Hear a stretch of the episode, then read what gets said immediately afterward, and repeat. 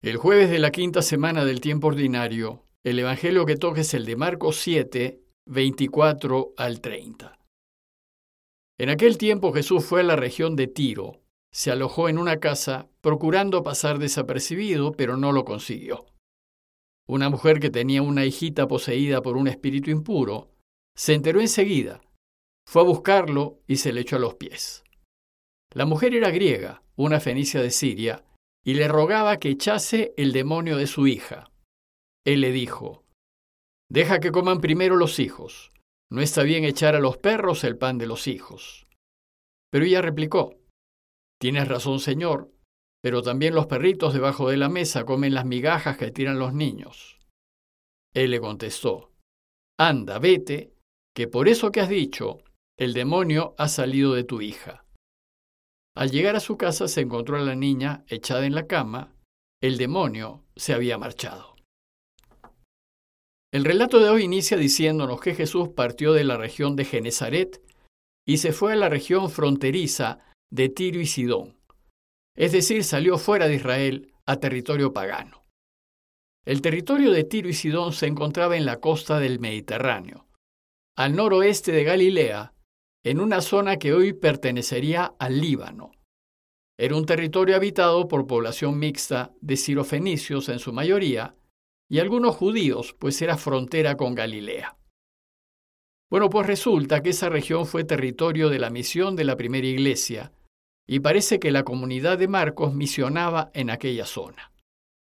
De hecho, en el relato evangélico, la ida de Jesús al territorio de Tiro y Sidón parece un poco abrupta, pues había estado recorriendo los pueblitos de la región de Genezaret, curando y enseñando, y de repente partió hacia territorio pagano sin aparentemente motivo alguno.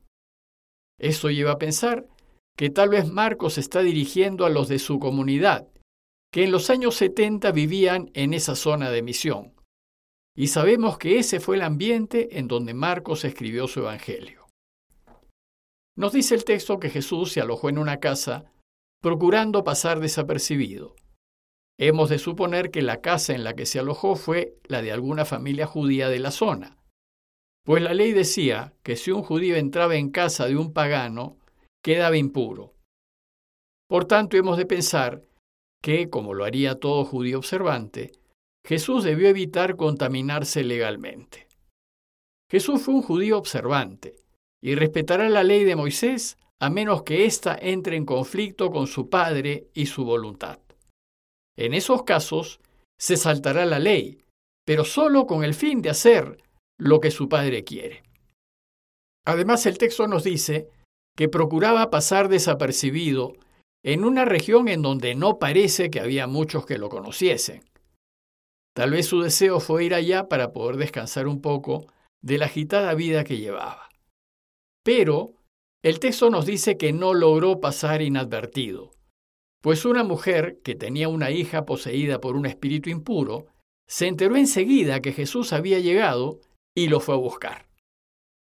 Este hecho nos recuerda aquel pasaje en donde Jesús y los suyos decidieron ir a descansar a un lugar solitario, pero al llegar se encontraron con que la gente los había seguido. En esa ocasión, Marcos 6:34 nos dijo, que al desembarcar vio Jesús un gran gentío. Sintió compasión de ellos, pues eran como ovejas sin pastor, y se puso a enseñarles. Y al terminar, tuvo lugar la multiplicación de los panes, que como dijimos en su momento es una imagen de la Eucaristía. Bueno, pues parece que el trasfondo del relato de hoy es también la multiplicación de los panes, es decir, la Eucaristía, y parece que la enseñanza que nos ofrece el texto es que los paganos, los rechazados por los judíos, también están invitados a comer del pan de Jesús. La razón de esta enseñanza es que en tiempos de Marcos, como esa región era territorio de misión, muchos no judíos estaban volviendo cristianos. Y parece que Marcos siente la necesidad de reforzar la enseñanza de que esos nuevos cristianos, venidos del paganismo, también pueden compartir el pan de la Eucaristía.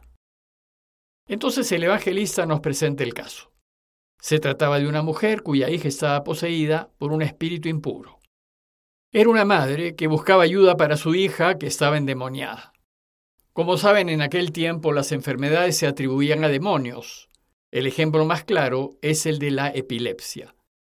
Bueno, pues resulta que esta mujer pagana había oído hablar de Jesús y estaba segura que la podía curar. Y había oído hablar de él probablemente debido a la misión de la primera iglesia en la región de Tiro y Sidón.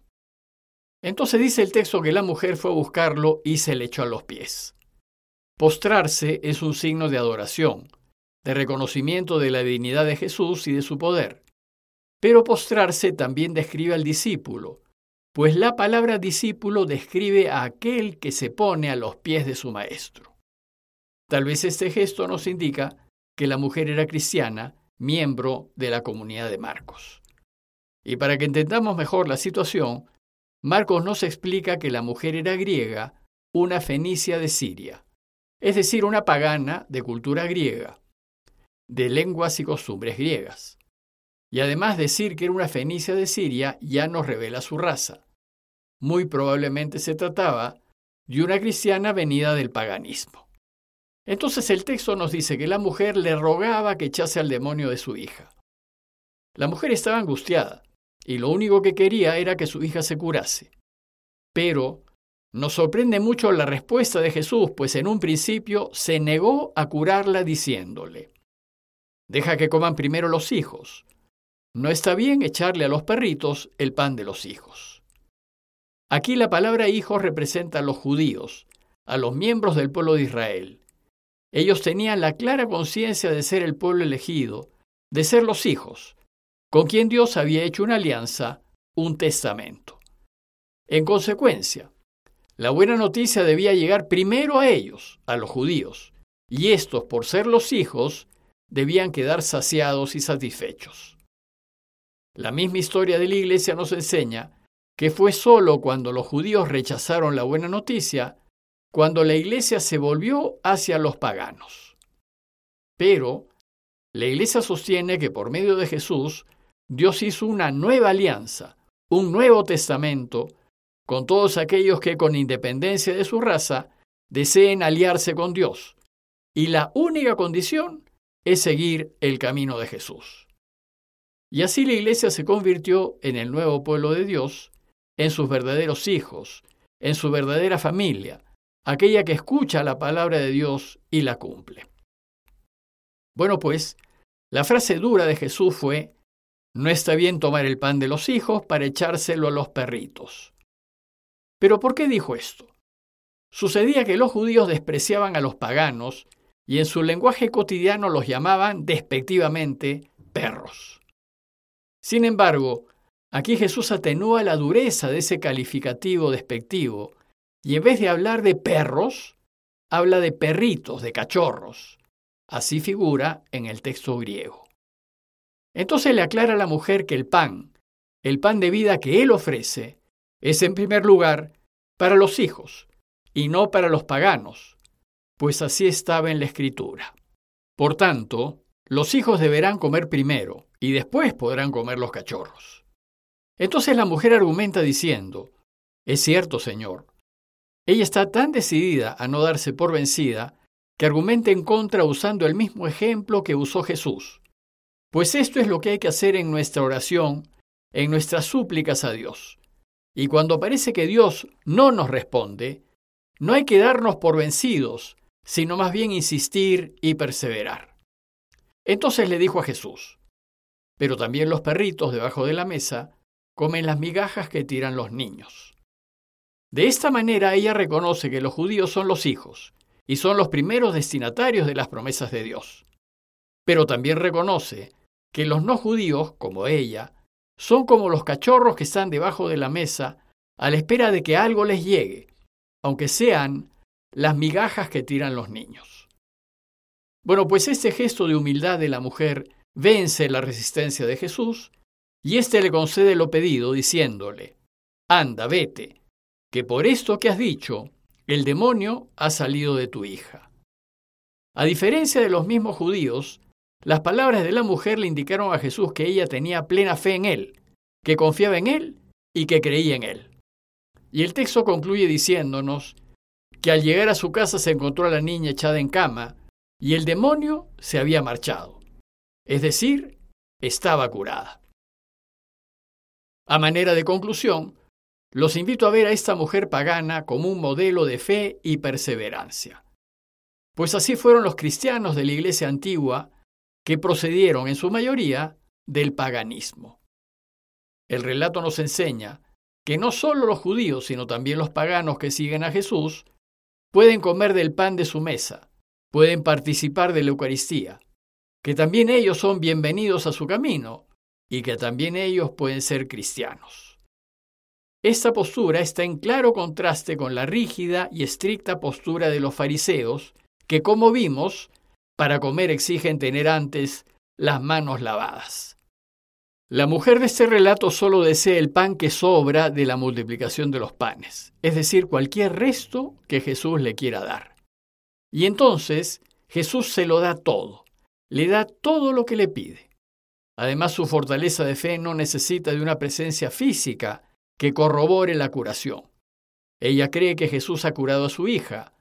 No es necesario que Jesús vaya en persona a curarla. Le bastaron sus palabras y se fue convencida de que su hija había sido curada. Pidámosle pues a Dios que teniendo como modelo esta mujer, también nosotros tengamos esa fe y esa perseverancia en nuestra oración y que insistamos en pedirle lo que necesitemos, sabiendo que Él nos concederá lo pedido en el momento en que más nos ayude. Compañía de Jesús, Jesuitas, Perú.